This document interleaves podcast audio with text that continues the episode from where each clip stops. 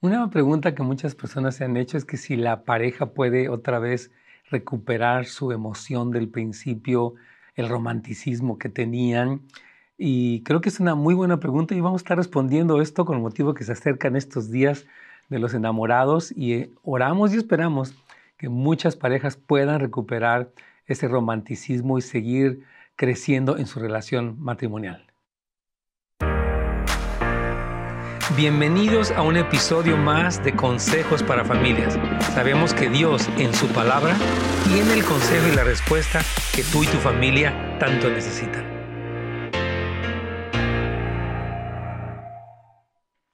¿Qué tal? ¿Cómo están? Nos encanta que nos acompañen aquí en su programa Consejos para Familias.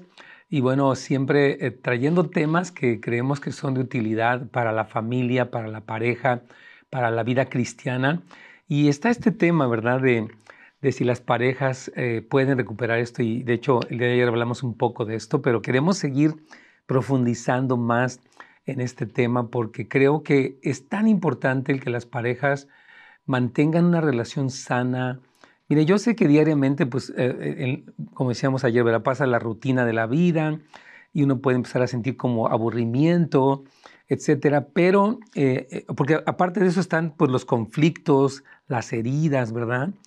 Y muchas personas piensan que el amor se terminó, que ya, ya no es lo mismo que antes y tienen, como, o sea, como hemos dicho, un concepto equivocado del amor y empiezan a internamente despreciar a la pareja, el matrimonio, a dar ya como por terminado en la relación. Yo he dicho que muchas eh, parejas, antes de salirse por fuera, ya se salieron por dentro.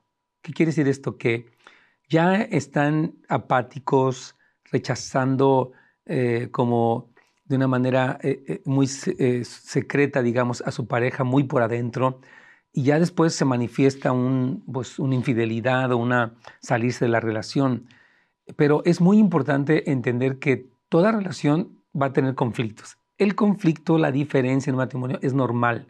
No porque una pareja tenga conflictos puede pensar que ya no funcionan, la cosa es cómo lo resuelven, eh, el estilo que desarrollan e incluso eh, el asunto de las emociones. Miren, nuestras emociones son cambiantes y algo que afecta mucho a las parejas es el resentimiento, es las heridas no resueltas, porque todos de alguna manera u otra nos herimos, hermanos, o sea, todos unos a otros y aparte especialmente entre la pareja, ¿verdad? Algo que alguien hizo y dijo y dijo, pues sí te perdoné, pero a veces no perdonamos superficialmente o de labios podemos perdonar, pero en lo profundo cuando surge algo, vuelve a salir el enojo por aquello que se me hizo antes. Entonces, una situación que las parejas sí necesitan resolver es eh, este resentimiento. Yo siempre he pensado que uno de los grandes destructores de la pareja y de las relaciones es el resentimiento. Hace poco me, pasaba a mí que tuve una interacción con, con mi hermano, mi hermano biológico, y ah, yo me molesté, pero me di cuenta que en mí había un recuerdo de cosas que habían pasado cuando éramos jóvenes, ¿no? Y dije, es increíble que después de tantos años, él, yo, él vive en, México, yo vivo aquí, todavía dentro de mí pueda haber este dolor porque sigo dolido, ¿verdad? Sigo con él. Entonces dije, Señor, perdóname, yo lo perdono, yo lo bendigo, oro por él.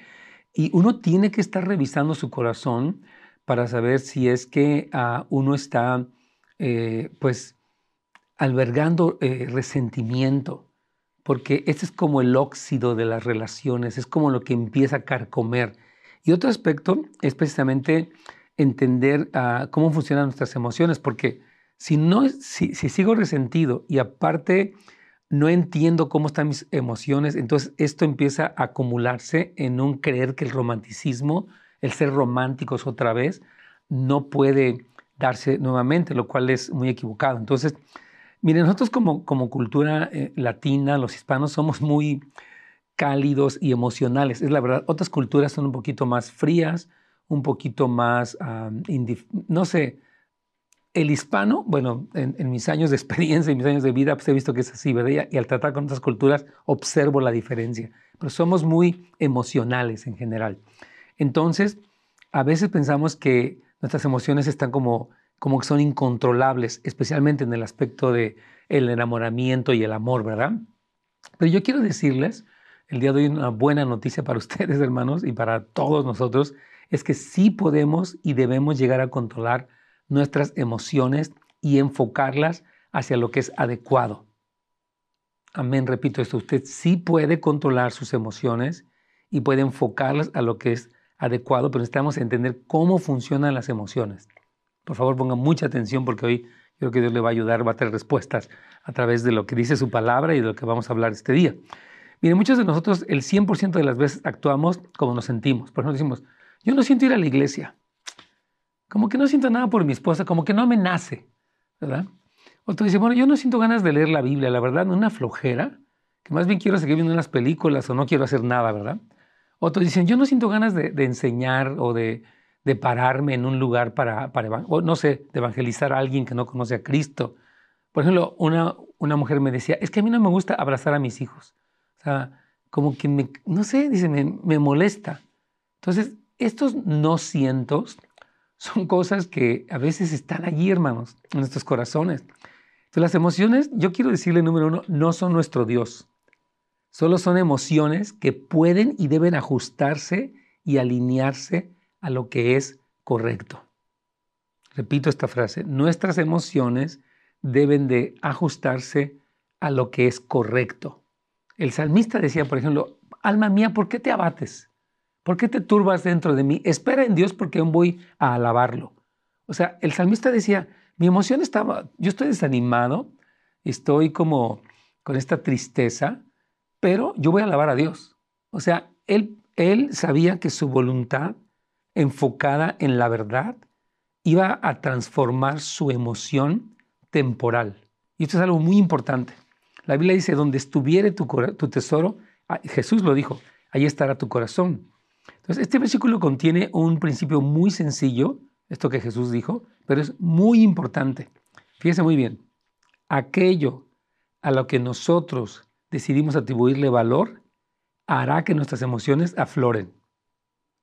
Voy a repetirlo. Aquello a lo que nosotros decidimos atribuirle valor, puede ser un carro, puede ser un partido, puede ser un tiempo en la iglesia, puede ser una persona, puede ser otra persona, eso hará que las emociones fluyan. Voy a ponerle un ejemplo. Y esto lo puso eh, el doctor Gary uh, Smiley en uno de sus libros. Dice, ¿qué pasaría si yo te mostrara un violín? y te dijera que lo compré en las segundas y ya está muy viejo y que probablemente ya no suene como cuando era nuevo. Bueno, tú cuando me digas pues, este violín, pues qué horrible, no lo quiero ni ver, ¿verdad? No habría ningún tipo de emoción. Pero ¿qué pasaría si yo te dijera, o sea, te mostrara el mismo violín y te dijera que es un Stradivarius? Es esta clase de violines que es único en su clase, construido por este famoso hombre, y que su valor asciende a más de 3 millones de dólares. ¿verdad? Que fue tocado por los violinistas más famosos de la historia y que tenerlo en este lugar es un verdadero honor porque no lo exhiben con tanta frecuencia en el público. Es más, tú eres afortunado en estar aquí en este salón donde yo tengo este violín famosísimo Stradivarius, ¿verdad? Y es más, lo tengo en una caja para que ni siquiera lo toques. En ese momento las emociones referidas al mismo instrumento que parece viejo cambiarían wow, de verdad. Y cuesta tanto. Y lo tocó fulano. Wow.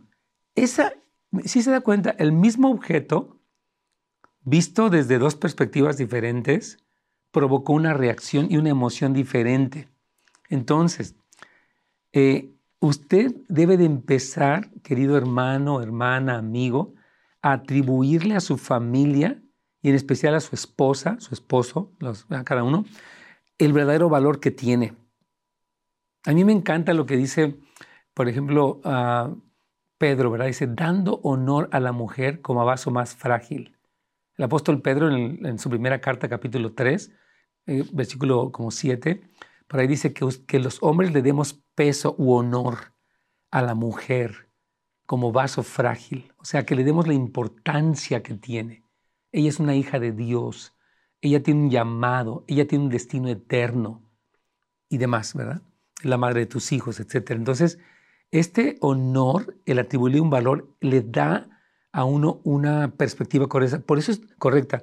Por eso es tan importante, hermanos, el ver a quién estás escuchando. Muchas personas, su narrativa viene de no sé qué tantas cosas. Cada quien elige qué va a escuchar, ¿verdad? Desde noticias, deportes, lo que sea, ¿verdad? Que escuchamos telenovelas, eh, el Facebook. Cada quien decide, ¿verdad? Qué tipo de cosas va a estar viendo. Pero definitivamente esa información, esa influencia va a producir que nuestras emociones varíen. Por ejemplo, si usted está muy si usted es mujer y está muy expuesta al feminismo que, eh, humanista, usted va a decir, los hombres no sirven para nada. Los hombres todos son iguales. ¿Yo para qué quiero un hombre? ¿Se da cuenta? O sea, esta cultura empieza a influenciar la forma en la que usted se siente con los hombres o los cataloga en general. Y lo mismo pasa con los hombres, ¿verdad? Si usted escucha la música o se rodea de personas, de amigos, eh, de personas que dicen, ah, las mujeres, todas son iguales, hombre, y búscate otra y hay muchas y y las mujeres a uno se le avientan y todas esas locuras, él va a empezar a subestimar, a despreciar a su mujer. Entonces, estas cosas son súper importantes. Entonces, la palabra honrar, que la Biblia nos da en 1 de Pedro 3, se refiere precisamente a esto, es darle peso o importancia a nuestra pareja, saber que este matrimonio que tenemos, hermanos, es un pacto sagrado que tiene una trascendencia tan importante en nuestras generaciones y que que delante de Dios es sagrado. El matrimonio no es un contrato que uno puede romper y decir, ya estuvo y muere. No, no, no. El matrimonio es un pacto sagrado que hacemos con Dios. Jesús dijo, lo que Dios ha unido, no lo separe el hombre. Entonces, esto, esto no, es, no es cualquier cosa, mis hermanos queridos. Por cierto, si usted quiere dejarnos una pregunta, con mucho gusto puede llamar al 877-711-33 42. Si, si no le contesta, por favor deje el mensaje. Recuerde que puede dejar su pregunta también en nuestra página de Facebook o de YouTube de Pastor Nets Gómez. Ahí en las redes sociales, con mucho gusto estamos. Si no las contestamos este día, no se preocupe, las vamos a contestar después. Nos gusta mucho interactuar con ustedes, así que puede ir a la página tanto de Facebook como eh, de, YouTube de Pastor Nets Gómez, así lo pone. Y también les queremos comentar que tenemos una escuela en línea. Quiero decirles que gracias a Dios hemos estado desarrollando temas amplios con notas, con asesorías, eh, este, con partes prácticas para temas específicos relacionados a la familia y el crecimiento espiritual. Usted puede ir para netsgomez.com, netsgomez.com y usted ahí puede eh, ver nuestra, se llama la escuela Academia Volviendo los Corazones. Y es una escuela que hemos trabajado con todo un equipo para proporcionarle a usted, mi hermano, mi hermana, clases sencillas, son videos on demand. Usted se suscribe como un miembro eh, regular o miembro plus y se le da acceso a estos videos, a estas notas, a estas sesiones con su servidor también. Así que por favor vaya a netsgomez.com y uh, entérese de, de esta escuela que tenemos para toda la familia, toda la iglesia también. Entonces, eh, esto es muy importante, estamos hablando de cómo, de que sí se puede ser románticos otra vez. Yo sé que para algunos, no, pastor, esto es imposible, sí se puede. Yo hablaba un poquito de resolver toda la situación que hay en el corazón, amargura, enojo, frustración. Eso nos toca a nosotros. Y después hacer lo que la Biblia dice, dar honor. Hermanos, la honra es importantísima. Aunque alguien no esté necesariamente en lo correcto, el respeto y la honra son algo fundamental, no para tolerar lo malo o ser codependientes, sino precisamente para hacer lo bueno y hacer lo que Dios nos dice. Cuando hacemos lo que Dios nos dice, podemos ver lo que Dios promete. Dios puede tratar con una pareja infiel, incrédula, porque Dios es poderoso, ¿verdad? Entonces, vuelvo para este punto. Cuando usted toma la decisión madura de valorar a su pareja, a sus hijos, su iglesia, sus emociones hacia eso que usted valore van a cambiar. Por desgracia, muchos las valoran cuando ya las han perdido. Así es. Ese famoso dicho de que nadie sabe lo que tiene hasta que no lo pierde. Así sucede. Entonces, Necesitamos valorar lo que tienes ahorita. Hay personas que ya que se murió alguien, dice, es que cómo le hubiera, le hubiera. No, no, no. Es ahora el tiempo. Entonces, muchos empiezan a mandar flores ya cuando la persona está en el cementerio. y lamentan muchísimo la pérdida. ¿Y por qué no le di más chance? ¿Y por qué no fui más comprensivo? Y es ese remordimiento que es, es muy doloroso, ¿verdad? Pero cuando se ignora sistemáticamente a alguien, eso causa mucho dolor. El rechazo, hermanos, directo o indirecto, abierto o secreto, es algo que causa mucho dolor. Y la honra propicia lo mejor. ¿Por qué? Porque así ha sido Dios con nosotros. Nosotros éramos pecadores, perdidos, y el Señor nos ha dado un peso, un amor, un valor, y gracias a Dios nos da un sentido. Muchos que habíamos tenido intentos de suicidio y cosas, al recibir el amor del Señor, nuestra vida cambió, nuestra esperanza cambió, todo cambió. Entonces debemos de aprender de cómo es el Señor. Entonces, ¿por qué no decidir ahorita mismo demostrar afecto? Sí, pues que esta persona es fría, es rara. Ok, pídale al Espíritu Santo que le dé una gracia. Pide al Espíritu Santo, dame, te lo ruego, eh, esa eh, palabra y, reciba la gracia de Dios. Yo esta semana eh, hablaba el día lunes acerca de la gracia de Dios, que es ese favor y poder que Dios nos otorga de manera inmerecida y que llena mi vacío. Tal vez usted diga, a mí me cae gorda esta persona, ya no la puedo ver. Bueno, diga, Señor, recibo gracia para amar a esta persona como tú la amas. Recibo gracia para responderle como tú, porque yo no puedo, para responder como tú me dices. Yo me rindo, sé que soy débil, pero gracias por tu gracia. Usted puede hacer esto sencillo y Dios le otorga gracia, hermano querido. Entonces, como ya lo hemos dicho en el, programa anterior, algo muy importante es iniciar.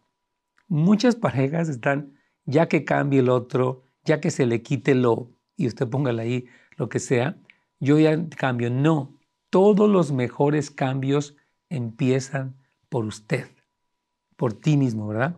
Entonces, en estos días que viene, eh, estas fechas, dígale, inspírame, Señor, qué detalle, qué nota, qué flor, qué, no sé, incluso, por ejemplo, voy, a hablar con esto de las mujeres. ¿Qué respuesta, estoy hablando de esposas casadas con sus esposos, ¿verdad? sexual positiva puede darle usted a su esposo. Esa eh, disponibilidad, apertura de una mujer en este aspecto puede permitir que su esposo incluso diga, wow, o sea, ella me quiere, ella me considera, para ella, ella valora lo que soy como hombre. Entonces, yo animo que las mujeres tomen esta iniciativa de responder y los hombres también que tomemos la iniciativa de decir, voy a empezar a ganarme el corazón. A mí mujeres me han dicho, tan fácil que fuera que él me ganara, con una flor, con un detalle. Entonces creo que sí, hermanos queridos. Entonces tenemos que reconocer las necesidades emocionales de nuestra pareja para que podamos eh, reavivar este romanticismo y que otra vez su relación pueda ser emocionante, vibrante, alegre, eh, eh, amorosa. De verdad, hermano, no le crea al diablo. Satanás va, a meterle siempre, ¿qué caso tiene? Ya esto no funciona, ya trataste y hasta fueron con un consejero. Satanás le encanta traer esta acusación y ese fatalismo. El Señor, por otra parte, nos dice, no, vamos a creer, vamos a orar, vamos a, este, a ayunar, vamos a pedir consejo nosotros. Muchas personas que nos hablan aquí al programa dicen, es que mi pareja no quiere consejería. Bueno, si ella no quiere, usted puede ir. Yo he visto que cuando uno de los dos empieza a cambiar, obviamente al principio no es fácil, el otro se resiste y hasta contraataca, pero después cuando permanece, puede ganarse esa persona. Esto me encanta. Y siempre he citado este pasaje de Romanos que dice, no seas vencido de lo malo, sino vence con el bien el mal. Si tu enemigo tiene hambre, dale de comer. Si tiene sed, dale de beber, porque haciendo esto, ascuas de fuego amontonarás sobre, su cabeza y Dios te lo pagará. Entonces, a mí, me encanta esta, esta promesa porque dice que Dios, cuando nosotros hacemos nuestra parte, hermanos, Dios interviene. Dios obra de una manera muy especial. Entonces, si usted está atravesando por cualquier tipo de, de abuso, que es, que es un tema que aquí hemos visto muy frecuentemente, obviamente primero debe de enfocarse en eso. Es importante porque yo sé que mucha de nuestra audiencia, o bueno, desafortunadamente muchas personas, sí están en situaciones de abuso emocional y hasta físico. En esto que estamos hablando el día de hoy, eh, no estamos tanto incluyendo eso. Porque bueno, me golpea, pero le, le sigo dando besos. No. Cuando ya existe el abuso, sí se necesita poner límites. El amor debe ser firme. Debemos de, de denunciar cuando hay violencia doméstica. O sea, no estamos hablando en ningún momento, como ya lo sabemos, de esta codependencia o de esta tolerancia equivocada. Estamos hablando de parejas que están pasando por tiempos de aislamiento y de frialdad y que uno de los dos, usted que nos está viendo o escuchando, dice, sabes que voy a tomar la iniciativa, voy a hacer mi parte, voy a darle valor a esta persona, voy a escuchar lo que Dios me dice. Y esta respuesta, hermanos, que nos viene de la gracia del Señor, sí puede empezar a hacer la diferencia. Que lo que se está deteriorando, lo que está aislándose, ya han hablado de divorcio, puede recuperarse. Entonces, vamos a aprender un poco de, cómo iniciar este romanticismo en estos minutos que nos quedan. Entonces, aunque el romanticismo no es el fundamento del matrimonio, sí es una especie de fuego en la chimenea que provee una seguridad de que la relación va bien, de que no va a haber traición. Uno de los grandes problemas que hemos visto, hermanos, en este tiempo es la infidelidad. Es una tristeza. Yo llamo a hombres y mujeres que guarden su corazón del coqueteo, de cosas en las redes sociales donde empiezan a adquirir demasiada confianza eh, con alguien más y empiezan a secretearse o hablar cosas muy íntimas. Por favor, hermanos, no jueguen con fuego porque se pueden quemar y eso puede quemar a su familia, a sus hijos. Entonces, yo creo que es importante el iniciar esto y decir, bueno, mira, sabemos que tú y yo podemos tener algunos problemas, pero sabes que te amo y quiero decirte que, voy a, que quiero seguir adelante, quiero luchar por ti, quiero que, ah, que crezcamos cada quien y como pareja también. Entonces nosotros, especialmente los varones, aquí los incluyo, ¿verdad? Sí podemos y debemos hacer del romance una parte de, nuestra dieta matrimonial, pensar cosas, no solamente mi trabajo, mis problemas, mis dolores, sino qué, qué necesita, qué, es importante, qué siente esa otra persona. De verdad, hermanos queridos, Proverbios 5, 18 y 19 me encanta lo que dice. Es una palabra de un mandamiento y una exhortación. Dice, y alégrate con la mujer de tu juventud, como sierva amada, como una gacela, ¿verdad? Llena de gracia. Sus caricias te satisfagan en todo tiempo y en su amor estimúlate o recréate siempre. Entonces, dice, alégrate con tu esposa. Alégrate, busca momentos, Busca eh, motivos de, alegría junto con ella, por favor. Entonces, esta eh, imagen que presenta Salomón aquí en, Proverbios es el ser estimulado, excitado por la esposa. Un gran problema, hermanos, que tenemos en la actualidad es la pornografía. Y yo quiero animar a toda persona, hombre o mujer, que han, eh, se han involucrado en esto, arrepentirse obviamente y pedir perdón al Señor, tener una relación con Jesús más intensa y buscar ayuda. Porque la pornografía sí destruye, sí corrompe, sí es adictiva y sí deteriora la relación de la pareja. De verdad es algo tremendo. Entonces aquí dice que lo que te estimule, no sé, esa imagen en la pantalla o esa que tú ves, eh, a esa mujer que ves en la calle, que sea tu esposa. Ah, eh, ese es el tipo de romance que coloca al matrimonio más allá de una simple amistad. En lo personal, pues mi esposa y yo, gracias a Dios, hemos cultivado una excelente amistad y, y, hemos aprendido no solamente a trabajar en el ministerio o pagar las cuentas, sino que también intercambiamos lo más profundo. Hablamos de lo que pensamos, de lo que sentimos, de nuestros sueños, de nuestras luchas también. Y yo tengo una amistad con Lourdes que jamás tendría con nadie, con, otra mujer en este planeta. O sea, eh, hay personas que aprecio, este, mujeres de Dios, ¿verdad? Pero nunca las tomaría como mi confidente o como alguien en el que yo tuviera demasiada cercanía emocional. Con la que tengo cercanía emocional es con mi esposa, ¿verdad? Y de verdad nunca se permita una amistad con alguien que no sea su pareja. O sea, una amistad del sexo opuesto, hombres o mujeres. Hay gentes que empiezan a adquirir demasiada confianza con la hermana. El hermano ya la lleva a la casa. El hermano ahora ya este, le, textea.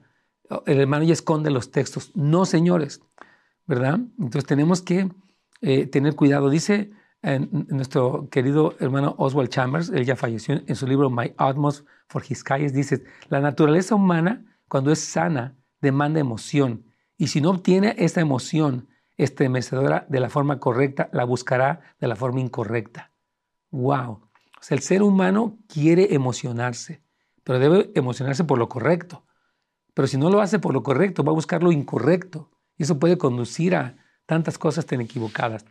Bueno, hermanos, nuestro consejo del día de hoy, queremos eh, dar un poquito el resumen, sería que, bueno, nuestra vida matrimonial, debido a la rutina, como lo hemos dicho ya, a los conflictos, a los problemas, puede enfriarse, pero es tan importante que sepamos, eh, número uno, cuidar nuestro corazón de lo que sería resentimiento y amargura y ofensa, asegurar que no estás resentido, bendecir a tu pareja y después entender también cómo funcionan las emociones. Y poníamos hoy el ejemplo muy importante de este Stradivarius, ¿verdad? Uno puede decidir darle importancia a algo o a alguien o puede decidir subestimar a esa persona y de acuerdo a esta decisión de, de valorar algo o desvalorar algo, nuestras emociones pueden subir o bajar. El darle importancia a nuestra pareja, que un día le juramos amor delante de Dios en un altar, es fundamental. Y yo quiero decirle que sí se pueden controlar las emociones y que sí se puede reavivar la llama del amor, porque Dios nos ha dado su Espíritu Santo, su gracia, sus principios, para que todas las parejas puedan restaurar ese amor y esa relación que es tan importante. Hermanos, gracias por habernos escuchado este día. Los bendecimos a todos todas las familias. Y primeramente Dios, mañana continuamos aquí con consejos para familias. Gracias por habernos acompañado el día de hoy en un episodio más de Consejos para Familias. Nos vemos la siguiente vez.